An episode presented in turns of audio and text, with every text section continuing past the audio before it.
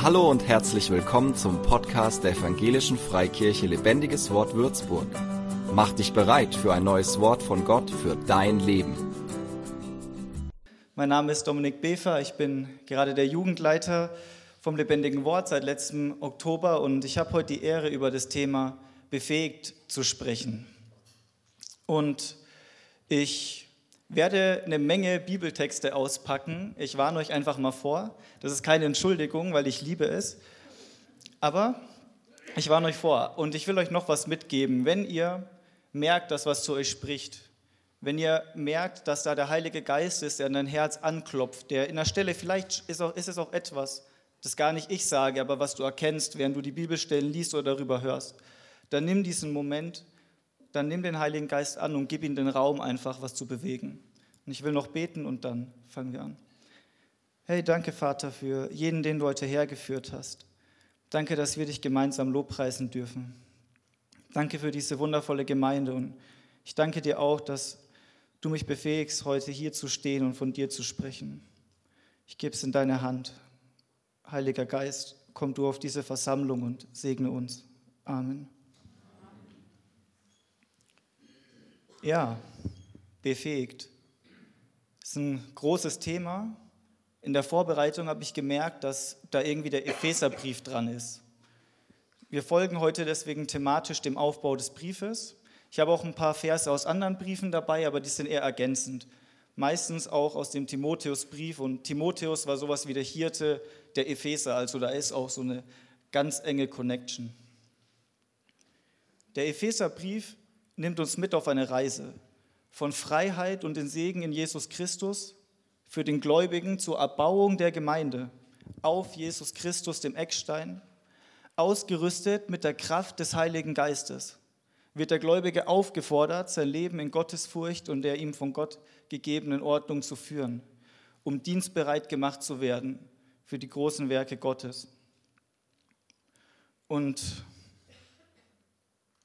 Bevor wir da richtig reingehen, habe ich auch noch mal den Titelvers von dieser Predigtserie mitgenommen. Sondern ihr werdet Kraft empfangen, wenn der Heilige Geist auf euch gekommen ist. Und ihr werdet meine Zeugen sein in Jerusalem, in ganz Judäa und Samaria und bis an das Ende der Erde. Das hat Jesus Christus gesprochen zu seinen Jüngern, bevor er in den Himmel auferfahren ist. Dann haben die Jünger in Jerusalem gewartet, haben gebetet und dann kam die Kraft. Dann kam der Heilige Geist und sie haben in Sprachen gesprochen und die wunderbaren Taten Gottes auf Fremdsprachen verkündet. Das war ein Zeichen, dass das Evangelium, dass der Gott, der bisher exklusiv für die Juden war, für das Volk der Israeliten, dass er nach außen gegangen ist, zu den Heiden, zu uns. Und das, was dort wirklich gekommen ist aus meiner Sicht, das wirkliche Wunder und das wirkliche Tolle, was der Heilige Geist auf dieser Erde bewirkt hat, das ist die Gemeinde, der Leib Christi.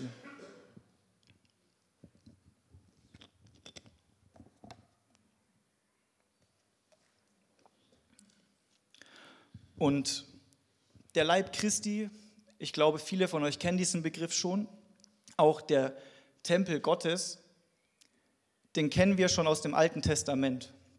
Im Alten Testament hat Gott Mose etwas gezeigt. Er hat zu ihm gesagt, ey, ich zeig dir was, Mose. Ich zeig's dir hier oben und du baust es hier unten so nach, wie ich es dir gezeigt habe. Und Mose hat die Stiftshütte gebaut. Das war die Vorstufe des Tempels, der Ort, an dem Gott zu Hause ist, der Ort, an dem wir Gott begegnen können. Und als dieser Tempel vollendet war, hat Gott, ist die Herrlichkeit Gottes in diesen Tempel eingezogen. Ab dem Punkt, wo dieser Tempel Stein auf Stein gebaut wurde, nicht wie Mose gesagt hat, so stelle ich mir die Stiftshütte vor oder so denke ich, wird es den Herrn verherrlichen, sondern an dem Punkt, an dem Mose die Stiftshütte eingezogen hat, so wie Gott es ihm gezeigt hat. An diesem Punkt kam die Herrlichkeit Gottes und ist eingezogen. Gott baut seinen Tempel und er, er hat seine Vorstellung, wie sein Tempel aussehen soll. Und er gibt Menschen die Weisheit und die Fähigkeit, das nach seinem Willen umzusetzen. Lest euch die fünf Bücher Mose durch und ihr werdet ganz viel davon wiederentdecken. Und es ist wunderschön.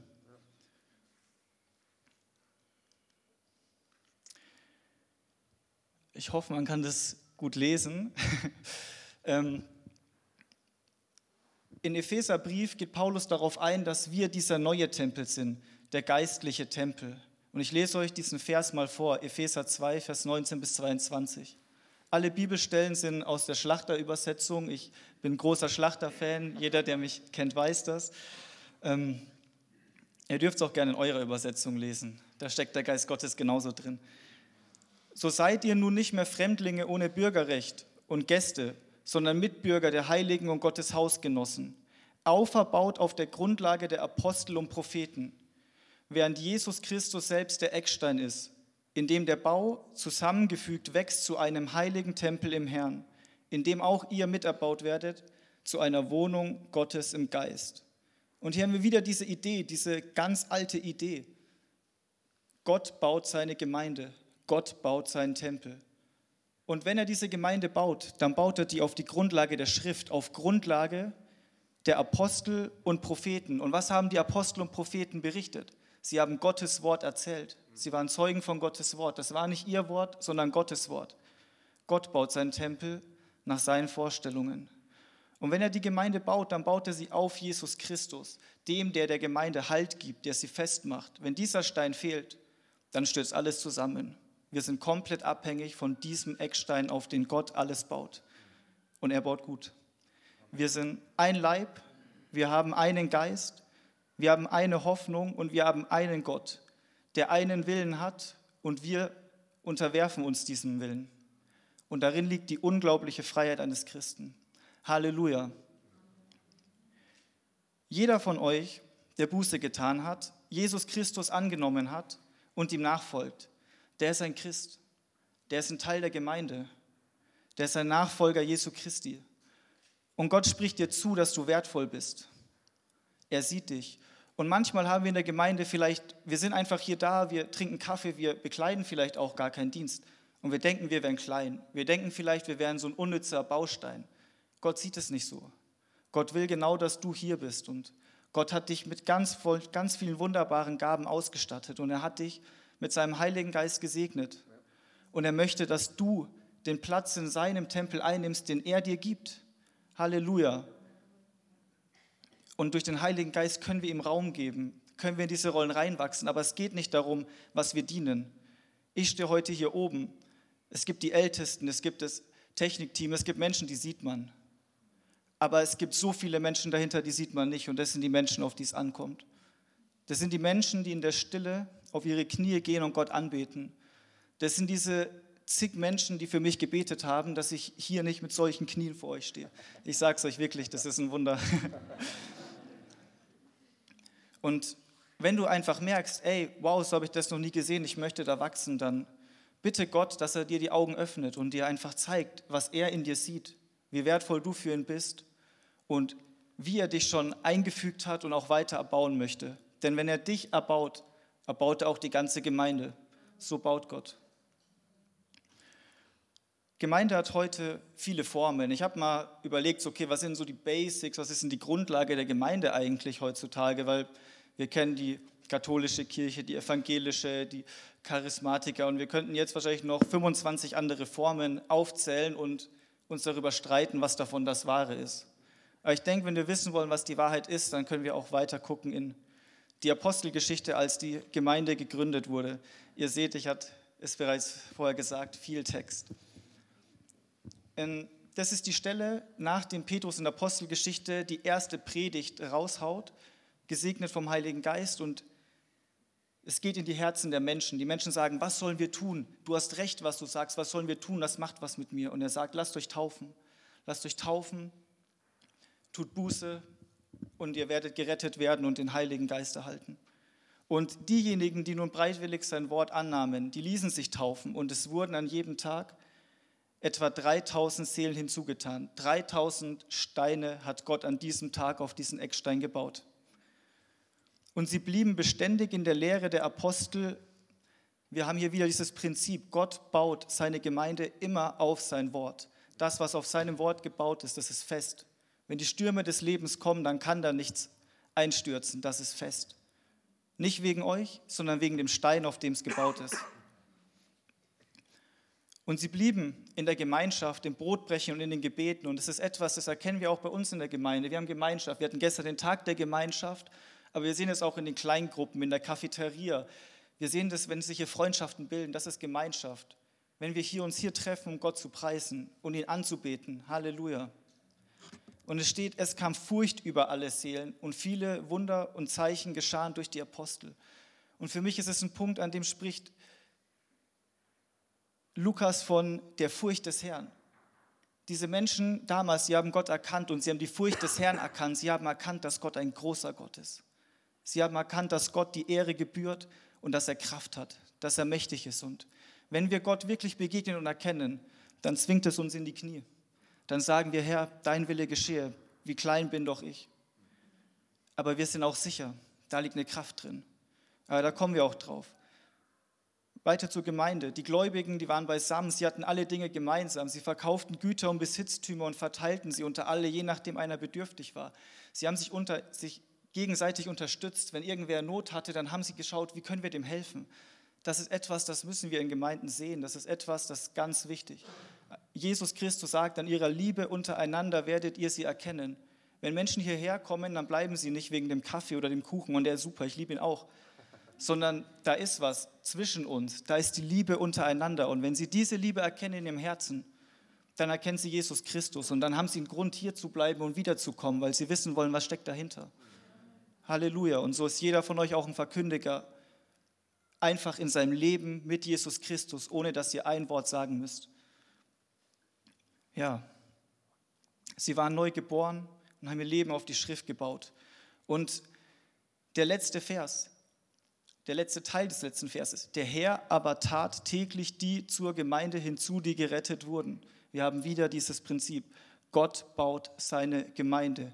Er tat hinzu. Das waren nicht die Programme, das waren nicht die guten Ideen, es war Gott, der hinzugetan hat. Und wenn wir in seine Ordnung reinkommen, wenn wir nach seiner Ordnung leben, wenn wir Gemeinde leben nach seiner Vorstellung, dann wird Gott hinzutun. Ich bin 100% überzeugt.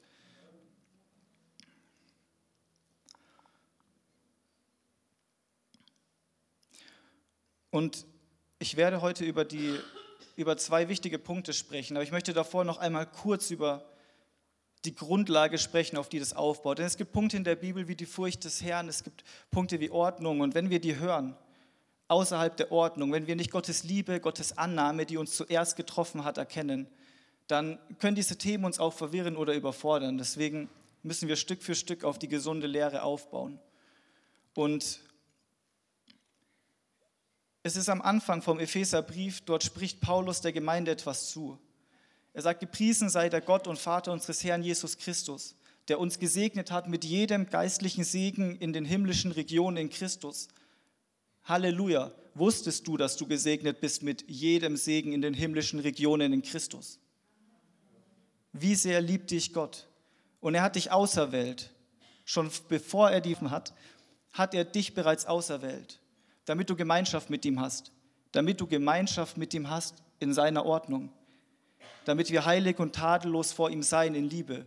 Die Liebe und die Kraft Gottes, die befähigt uns, heilig und tadellos zu sein. Darauf gehen wir aber noch ein. Ich springe zu Vers 7. In ihm haben wir die Erlösung durch sein Blut, die Vergebung der Übertretungen nach dem Reichtum seiner Gnade. Halleluja. Jesus Christus hat uns erlöst durch sein Blut. Wir waren Sünder, wir standen unter einer Kraft, der Kraft der Sünde und wir waren dazu verdammt, auf dieser Erde zu leben, getrennt von Gott, unseren eigenen Willen tunend, uns gegen Gott in Stolz erhebend. Halleluja. Und wir konnten uns selber nicht befreien. Deswegen ist Jesus Christus gekommen und er hat euch frei gemacht durch sein Blut. Und alles, was ihr übertreten habt, das wurde euch vergeben, weil er den Preis bezahlt hat, den du nicht mehr bezahlen konntest, weil du bist schuldig gewesen.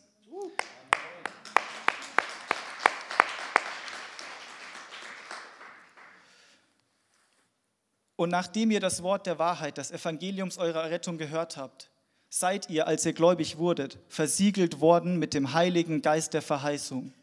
Halleluja, Gott hat euch seinen Heiligen Geist gegeben. Und darum geht es in dieser Predigtserie. Darüber möchten wir sprechen. Wir möchten darüber sprechen, wie wir diesem Heiligen Geist Raum in unserem Leben geben können. Wie kann diese unglaubliche Kraft Gottes in unserem Leben wirksam werden? Darüber sprechen wir jetzt.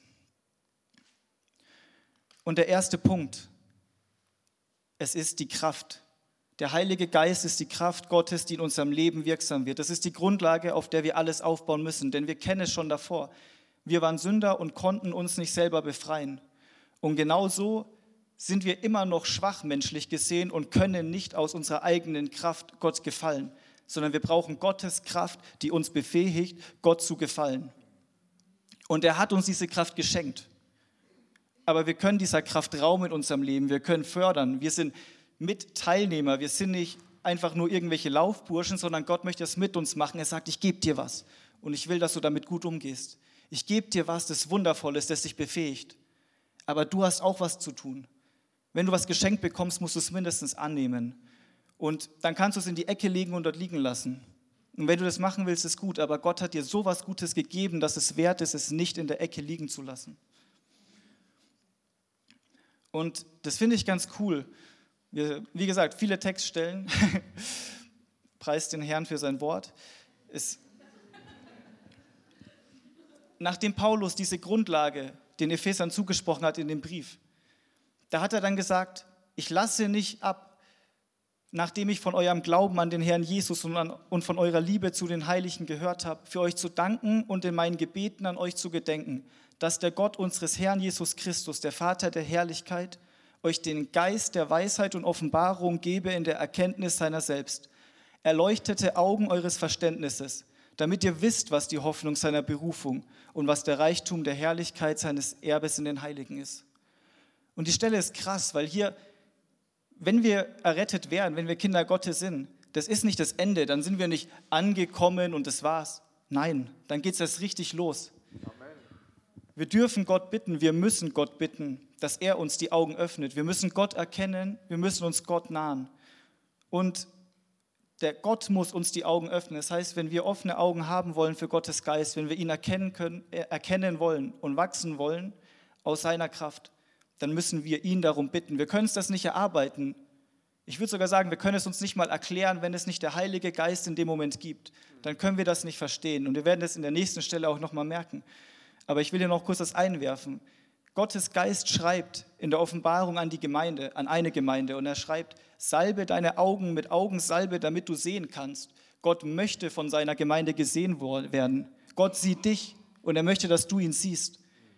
Und das ist Beziehung. Komm zu ihm, gib ihm Raum und erkenn ihn, denn er hat dich gesehen. Da gibt es wunderbare Predigt auch von Ben über der Herr, der mich sieht. Halleluja.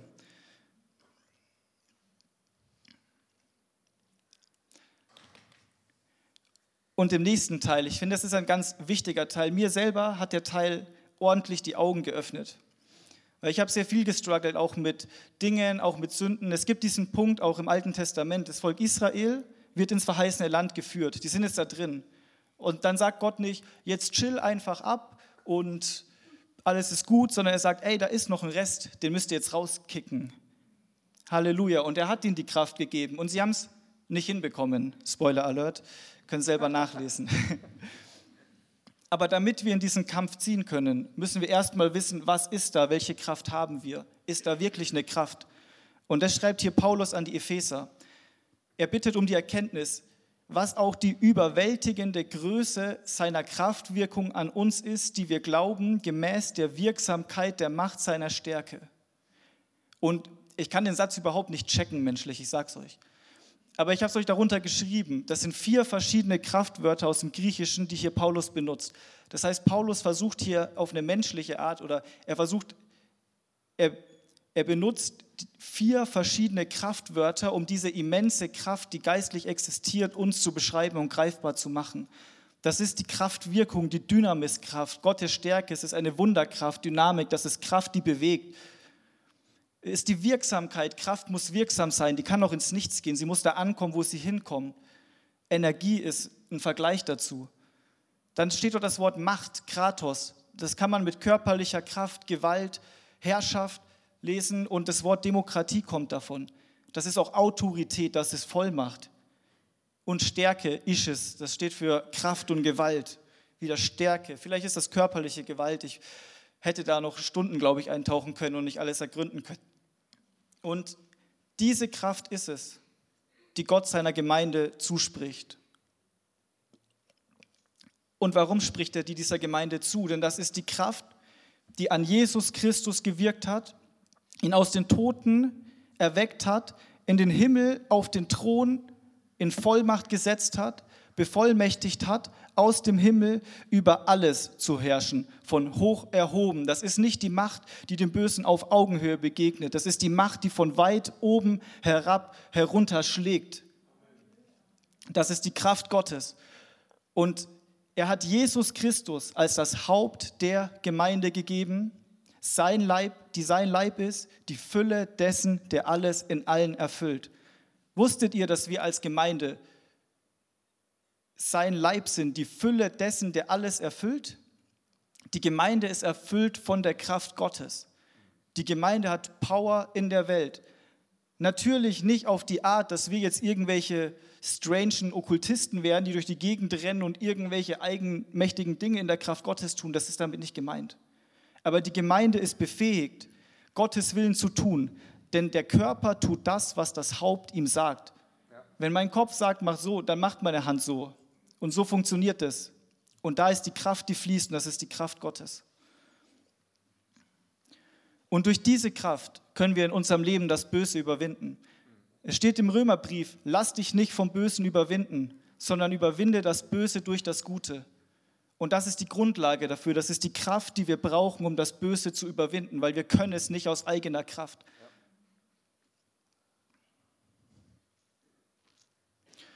Und das ist etwas, was sich auch der gute Kampf nennt, dass wir unser Leben lang kämpfen werden gegen Dinge, die Gott widerstehen, gegen Dinge, die versuchen einzufallen in unser Leben und uns die Nähe Gottes zu rauben. Dinge versuchen immer wieder einem Christen den Raum zu rauben, den er dem Heiligen Geist gegeben hat. Und es tut er durch ganz ausgefuchste Sachen. Und in der heutigen Welt müssen wir doppelt so gefasst sein. Es ist praktisch unmöglich, durch diese Welt zu gehen, ohne am laufenden Band mit Pornografie, mit Lüge, mit Betrug, mit Habsucht, mit schlechten Dingen konfrontiert zu sein. Und jeder von uns ist anfällig für diese Dinge in irgendeiner Form.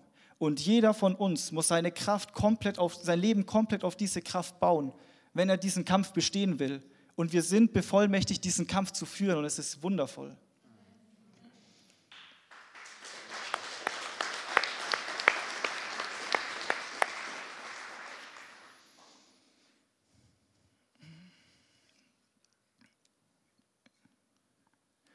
Ja, und diese Kraft, die wird wirksam auf der Schrift.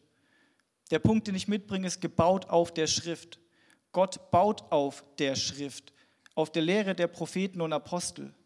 Und der Heilige Geist, wenn wir ihm Raum in unserem Leben geben, dann wird er uns immer zur Schrift führen. Denn der Heilige Geist ist der Autor der Schrift.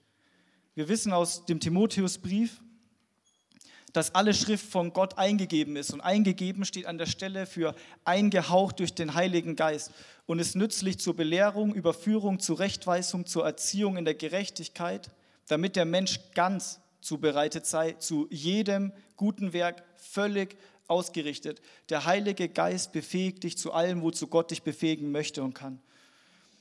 Und der Heilige Geist wird uns immer wieder zur Schrift zurückführen. Es gibt immer wieder im Christenleben den Punkt, an dem der Satan versucht, das zu rauben, dass er uns versucht, diese Grundlage zu rauben, dass er uns sagt, ey, guck mal, dieser eine Brief, das ist doch Blödsinn, was da steht. Das ist doch gar nicht mehr zeitgemäß heutzutage.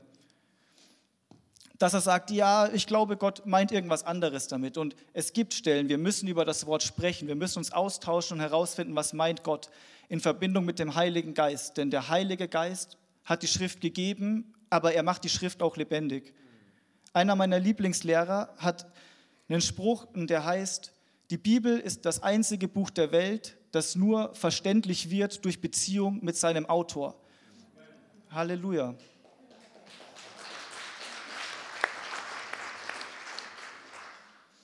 Und wir wissen aus der Schrift, dass Gott uns liebt. Aber wir wissen auch aus der Schrift, dass Gott möchte, dass wir ihn lieben. Es ist immer, wenn ich über die Schrift nachdenke was die Schrift bedeutet, was ich tun soll in meinem Leben, wenn ich etwas raus extrahieren möchte, was meine Aufgabe ist, dann lande ich immer wieder bei der Furcht des Herrn. Dann lande ich immer wieder bei dem Punkt, dass Gott sagt, ich will, dass du mich liebst mit deiner Kraft und mit deiner Seele und deinen Nächsten wie dich selbst. Und wenn Gott sagt, ich will, dass du mich liebst, dann will er nicht, dass wir mit einer Rose zu ihm kommen oder in einer Liebesbeziehung mit ihm leben auf irgendeine romantische oder andere Art, sondern er definiert selber, wie er geliebt werden möchte, so wie auch Gott selber seine Gemeinde erbaut. Gott ist Gott und er braucht uns eigentlich nicht. Und er darf selber bestimmen, wie er geliebt werden möchte. Und das hat er getan. Er hat es uns offenbart auf der Basis der Schrift. Und es ist unser Segen und unsere Kraft, wenn wir darauf bauen. Halleluja. Ich habe hier eine Stelle aus dem Johannesevangelium. Dort sagt Jesus, wer meine Gebote hält und sie befolgt, der ist es, der mich liebt. Wer aber mich liebt, der wird von meinem Vater geliebt werden und ich werde ihn lieben und mich ihm offenbaren. Halleluja. Gott befähigt uns, seine Gebote zu halten. Wenn wir seine Gebote halten, ist das unsere Form der Liebe, die wir Gott geben. Wenn wir sagen, Herr, ich ordne mich dir unter und ich will leben, wie du es uns gesagt hast, wie du es uns offenbart hast. Und wenn wir das tun, dann wird sich Gott uns offenbaren. Wir werden immer mehr von Gott erkennen, wenn wir ihm immer treuer werden. Und der Heilige Geist befähigt uns dazu. Und hier auch in der Mitte, in Vers 23, wenn jemand mich liebt, so wird er mein Wort befolgen und mein Vater wird ihn lieben und wir werden zu ihm kommen und Wohnung bei ihm machen. Wer mich nicht liebt, der befolgt meine Worte nicht. Halleluja. Und Wohnung machen. Wir sind Tempel des Heiligen Geistes. Es ist eine Voraussetzung, Gottes Gebote zu halten, unser Leben auf dem Fundament der Schrift zu bauen, die der Heilige Geist uns gegeben hat, damit der Heilige Geist wirksam wird in unserem Leben, dass wir Wohnung haben, in die Gott einzieht, in die er gerne einzieht, wo er sich darüber freut und wir die Herrlichkeit Gottes wahrnehmen und erkennen dürfen und wachsen dürfen in der Erkenntnis von unserem Schöpfer, der uns liebt, uns geschaffen hat und einen Weg gefunden hat, uns zu befreien aus der Sünde, aus der wir selber niemals rausgekommen wären und in die Bredouille, in die wir uns selber gebracht hätten. Und in Vers 26, der Beistand aber, der Beistand, der Heilige Geist, den der Vater senden wird in meinem Namen, der wird euch alles lernen und euch an alles erinnern, was ich zu euch gesagt habe. Und ich weiß, es klingt oft krass, wenn wir hören, wir müssen seine Gebote halten. Und auch ich denke mir manchmal, oh Gott, ich bin so klein, ich kann das nicht. Ich merke meine Schwachheit jeden Tag aufs Neue in so vielen Situationen. Es gibt Tage, da merke ich es nicht. Aber wenn ich ehrlich zu mir bin und dem Geist Raum gebe, dann finde ich wieder so viele andere Dinge. Aber ich merke auch, wie der Heilige Geist da wirksam wird in meiner Schwachheit. Wie er mir zeigt, da ist was. Guck mal, Domi, schau dir das mal an. Und schau mal, was ich dazu sage, wie ich darüber denke. Und wie er sagt, guck mal, du kannst es nicht aber ich tue es für dich. Und es trifft auf alles zu, was ihr mit Gott erleben werdet. Je schwächer ihr seid, je demütiger ihr werdet, desto größer werdet ihr die Herrlichkeit Gottes in eurem Leben erleben. Und ich habe noch was einfach als ein Gegenstück. Wir müssen dem Heiligen Geist Raum geben, denn es ist auch möglich, den Heiligen Geist zu widerstehen. Hier schreibt Paulus an Timotheus von Menschen in den letzten Tagen, die sich selbst lieben, geldgierig sind, lästern, den Eltern ungehorsam, unheilig, lieblos. Die Liste ist noch länger, ich lese sie nicht komplett vor. Und er sagt, sie lieben das Vergnügen mehr als Gott. Dabei haben sie den äußeren Schein von Erkenntnis der Wahrheit kommen können, verleugnen sie. Die immer zu lernen und doch nie zur Erkenntnis der Wahrheit kommen können, so widerstehen auch diese Leute der Wahrheit. Halleluja. Wenn wir das Vergnügen mehr leben, äh, mehr lieben als Gott, wenn wir uns den Dingen hingeben und sagen, ey Gott, es ist mir egal, was du darüber denkst, ich will in sexueller Ausschweifung leben, ich will darin leben, ich will lügen und ich will geldgierig sein und dem Geld, lieben, äh, dem Geld dienen, dann kann ich in die Gemeinde gehen und irgendwie scheinen wie ein gottesfürchtiger Mensch vor euch, aber nicht vor Gott. Und dann verleugne ich diese Kraft Gottes, denn es bist nie du, der die Kraft hat, das Böse zu überwinden. Es ist in der Gottesfurcht, in der Erkenntnis, in der Gabe des Heiligen Geistes die Fähigkeit, das Böse zu überwinden und die Kraft zu erhalten, die dich dazu befähigt. Und wie schlimm ist das? Sie lernen immer zu, aber kommen nie zur Erkenntnis der Wahrheit. Sie widerstehen der Wahrheit. Es ist nicht der Heilige Geist, der ihnen widersteht, sondern sie sind es weil wir dem Heiligen Geist den Raum und die Grundlage geben müssen. Wir sollen den Geist nicht schmähen, wir sollen den Geist nicht einengen. Es gibt viele Stellen, die in die Richtung ziehen. Halleluja. Und jeder von uns wird sich bestimmt mal in seinem gläubigen Leben auch mal in dieser Situation wiederfinden, wo er sagt, boah, Heiliger Geist, ich spüre dich nicht mehr. Und da ist dann Gott. Wenn wir merken, dass wir selber schuld sind und wir uns mal wieder selber in die Bedrulle gebracht haben, dann ist es an der Zeit, auf die Knie zu gehen, zu Gott zu sagen, ich habe in deiner Schrift gelesen, was wahr ist, ganz gleich, wie ich darüber empfinde. Und ich nehme es an und ich will es wirksam werden lassen in meinem Leben. Ich nehme deine Kraft an und ich bekenne meine Schuld. Und was wir auch aus der Schrift wissen, ist, wenn wir unsere Sünden bekennen, dann ist er treu und gerecht und vergibt uns unsere Schuld. Und das tut er monatlich, das tut er wöchentlich, das tut er täglich, das tut er hundertmal täglich, wenn du deine Schuld bekennst und wenn du dich ehrlich demütigst. Wenn du dich ihm nahst, wird er sich dir nahen. Aber in seiner Ordnung auf die Art und Weise, die er bestimmt hat. Und jetzt kommen wir zum letzten Punkt, den ich zum Epheserbrief habe oder zu dieser Folge. Und das ist von Gott in Ordnung gesetzt. Gott ist ein Gott der Ordnung. Schon am Anfang der Schöpfung hat Gott, ich fange so an, am Anfang war die Erde wüst und leer. Es war Chaos, Chaos, es war Tohu, war Bohu, spricht man es, glaube ich, aus. Das war alles durcheinander und nichts war und alles war schlecht. Und Gott hat die Dinge genommen, er hat Dinge in Existenz gesprochen, er hat Dinge geformt und in Dingen eine Ordnung bestimmt. Die Meere halten sich bis heute in den Sandbänken, die Gott ihnen als Grenzen bestimmt hat. Gott ist ein Gott der Ordnung. Und in der, in der Mitte, in dem, in dem Höhepunkt seiner Schöpfungskraft, dort hat er eine Sache geschaffen. Und das ist der Mensch und den Mensch und die Ehe als Institution, als Verherrlichung seiner Gnade eingesetzt. Die Ehe war eine Ordnung, die schon von Anfang an vor allen Zeiten bestanden hat und die schon immer Christus und der Gemeinde entsprochen hat. Denn Gott hat diese ganze Welt erschaffen. Alle Dinge, alle Prinzipien, die wir in der Welt entdecken können, die zeigen auf Gott und die preisen Gott. Die ganze Schöpfung verherrlicht ihn. Und es gibt Menschen, die können das heute noch nicht sehen, aber es wird der Tag kommen, an dem jeder sein Knie beugen wird und erkennen wird, wer der Herr und wer der Schöpfer ist. Halleluja.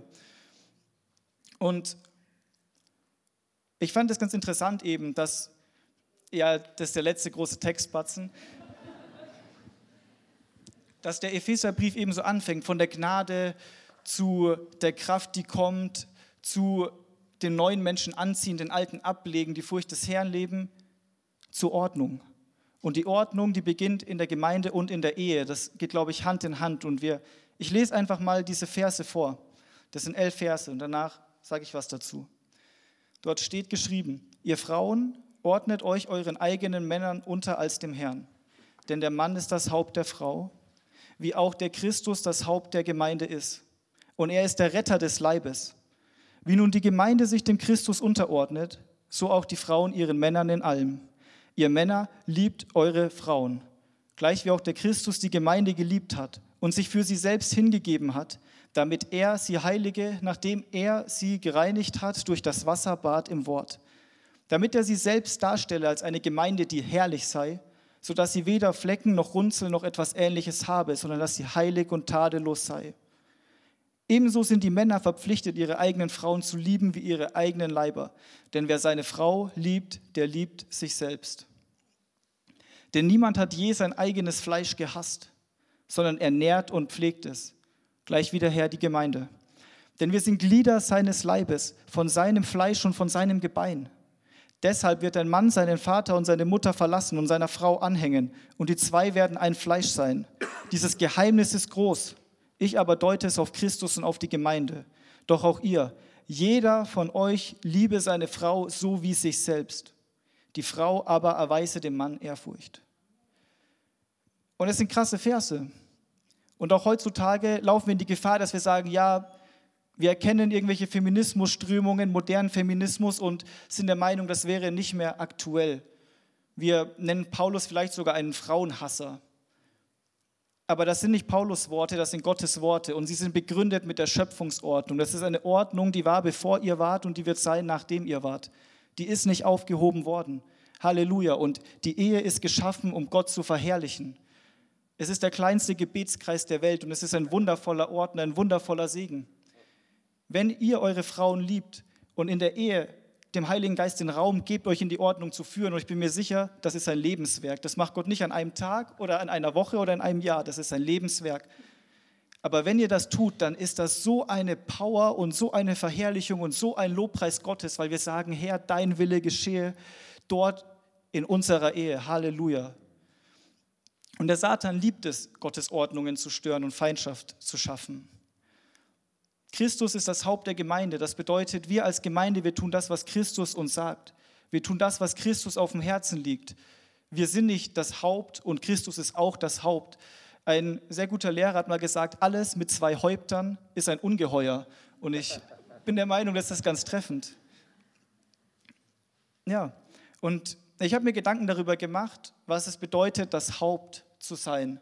Ich kann natürlich nur aus meiner begrenzten Erfahrung sprechen und aus dem, was ich in Gottes Wort gefunden habe. Und ich habe da vier coole Punkte, wo, glaube ich, jeder Mann drin wachsen darf in der Bedeutung, was es heißt, ein Haupt zu sein für seine Frau. Der, ich lese sie mal vor. Das sind Priester, Prophet, Versorger und Beschützer. Im Englischen Priest, Prophet, Protector and Provider. Vielleicht könnt ihr es euch so leichter merken. Die Four Ps und ja, der erste Punkt Priester. Ein Priester vertritt seine Leute vor Gott. Das ist ein spiritueller Anführer, ein Beter, ein Mann Gottes, jemand, der vor Gott tritt und anbetet. Ja, jemand, der seine Leute, die Anliegen seiner Leute vor Gott vertritt. Das ist ein Mann, das ist ein Haupt, das ist ein Mann Gottes, ein Priester. Der nächste Punkt ist ein Prophet. Was macht ein Prophet? Ein Prophet vertritt Gott vor den Menschen. Ein Mann soll seine Frau lehren in der Schrift. Er soll sie waschen im Bad der Schrift. Seine Kinder erziehen in der Zucht, Unterweisung, Erziehung und Ermahnung des Herrn. Und dazu muss er das Wort Gottes kennen.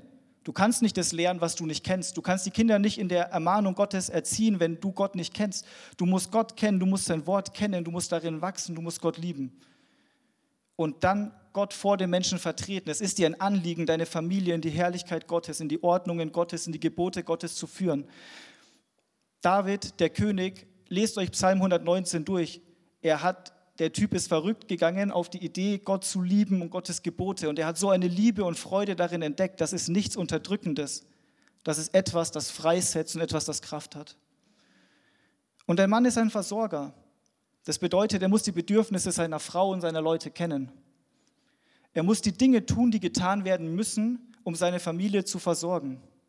Im Angesicht seines Schweißes steigt er auf das Feld und gibt sein Bestes für seine Familie. Und er ist ein Beschützer. Er ist jemand, der stellt sich zwischen seine Leute und die Gefahr von außen. Sei die spiritueller Natur, physischer Natur, psychischer Natur. Das ist jemand, der da ist. Und ich habe dann einen Witz in dem wenn ihr noch, wenn ihr noch keinen Mann habt zum Beispiel, habe ich einen Witz gehört. Und zwar, nach was für einem Mann soll man gucken? Nach einem Mann, mit dem du dich nicht fürchtest, wenn du durch eine finstere Gasse gehst? Oder nach einem Mann, der dich erst gar nicht in diese Gasse hineinführt? Aber auch da, glaube ich, dürft ihr diese Frage Gott hinlegen und euch von ihm ganz führen lassen. Und keiner von uns ist so ein vollendeter Mann. Dieser Mann ist Jesus Christus und er ist vollendet und er ist verherrlicht. Aber wir sind berufen, nach seinem Vorbild zu wandeln, ihm ähnlicher zu werden durch seine Kraft und seine Befähigung, die er uns gibt. Das ist der Segen eines Kindes Gottes, dass es ihm möglich ist, sein Leben zu führen in der Furcht und in der Ordnung Gottes. Halleluja, weil er uns befähigt. Und wenn wir auf diesem Fundament bauen, dann lasst euch überraschen, was er darauf bauen wird. Halleluja.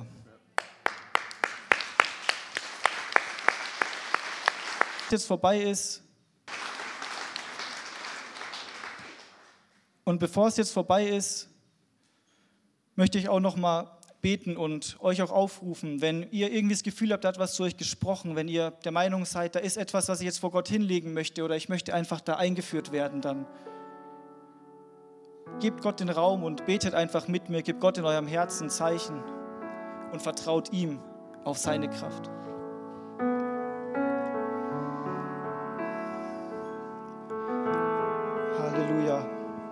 Heiliger Vater, ich danke dir, dass wir hier als Gemeinde vor dich treten dürfen und ich danke dir, dass du uns erwählt hast vor der Erschaffung der Welt und dass du uns liebst, dass du uns frei gemacht hast und dass du uns deinen Heiligen Geist schenkst und dass er uns Kraft gibt in unserem Leben, dass es uns möglich ist, dir nachzustreben, dir nah zu sein und dich zu lieben, wie du von uns geliebt werden möchtest, Vater. Und du siehst die Anliegen, du siehst die Kämpfe, du siehst die Herausforderungen des Lebens, in denen wir gerade stehen, die Dinge, mit denen wir strugglen, wo wir vielleicht davor, kurz davor sind, aufzugeben, vielleicht auch schon aufgegeben haben. Und wir legen diese Dinge vor dich hin. Wir tun Buße und wir sagen, Vater, dein Wort Auf dein Wort wollen wir bauen. In deine Ordnung wollen wir geführt werden. Wir wollen uns von deiner Kraft erfüllen lassen und dem Heiligen Geist Raum geben. Halleluja. Danke, Vater, und ich bitte dich für uns alle. Schenk du uns deine Kraft und befähige uns. Halleluja. Ermutige uns, führe uns, tröste uns und ermahne uns. Halleluja. Und ich danke dir für diese Gemeinde und die Kraft Gottes, die hier fließt und für jeden Einzelnen, den du so wunderbar geschaffen hast. Halleluja. Danke, dass du uns erbaust und dass wir dir hier nah sein dürfen und dich anbeten dürfen. Und schenk uns ein anbetendes Herz. Nicht nur heute, nicht am Sonntag, nicht mal nur in der Kleingruppe, sondern jeden Tag aufs Neue. Für uns, jeden Tag morgens, wenn wir aufwachen, auf die Knie. Für uns auch an dein Wort, an dein Herz. Und schenk du uns, was für den heutigen Tag nötig ist, damit wir ihn durchstehen können in der Ordnung, in der Furcht des Herrn. Dir sei die Ehre. In Jesu Namen. Amen.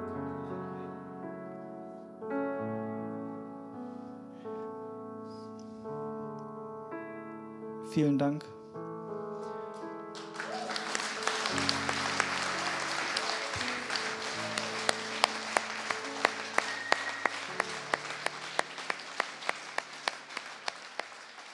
Für mehr Infos besuche uns auf Facebook unter lebendigeswort.de oder einfach persönlich im Sonntagsgottesdienst.